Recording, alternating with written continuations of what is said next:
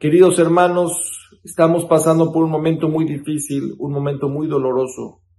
Estamos en plena guerra en donde nuestros hermanos están en el frente de la batalla, arriesgando sus vidas, luchando por Am Israel, luchando por la tierra de Israel, luchando por nuestros hermanos. Y tenemos que saber que la Torah cuando nos habla, en donde Moshe Rabenu les pide que vaya gente al ejército, les dice que manden el flamate, el flamate, mil personas por cada tribu para ir al, ejército, pero lo dice repetida, repetidamente la expresión el flamate, en donde el Midrash nos dice que por cada mil que iban al ejército, habían mil que sentaban a hacer tefilá por esos mil que estaban en la batalla, que sí que la manera de cómo se componía el ejército era mil peleando, mil rezando.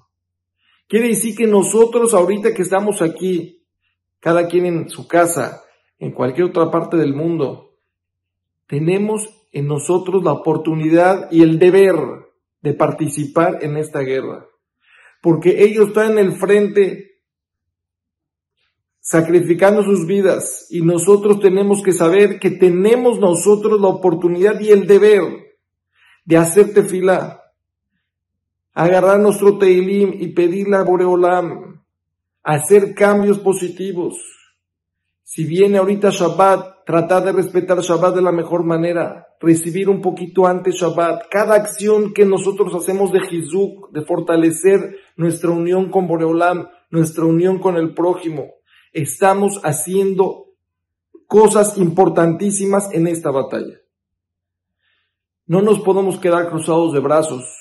No nos podemos quedar solamente escuchando las noticias y ver cuáles son los avances, sino participar en esos avances.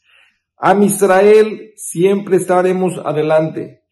Ganaremos sin duda esta guerra, pero tú participaste o no participaste en esta, en esta batalla, en esta guerra. No nos quedemos con las manos cruzadas. A Israel nos necesita. El eflamate, el eflamate. Nosotros estamos en la guerra. Nosotros estamos en la batalla, hay que fortalecernos, hay que agarrar un hizuk, fortalecernos alguna mitzvah, agarrarnos su teilim, agarrarnos este tefilot y saber y entender que son muy poderosas. Mesrat Hashem, que pronto escuchemos noticias bonitas. Mesrat Hashem, que haya consuelo para todas las personas que tuvieron una pérdida de un ser querido. Que Mesrat Hashem Boreolam nos mande pronto al Mashiach para poder estar en paz completa poder reencontrarnos con toda esa gente que, que se fue, que es solamente momentáneo,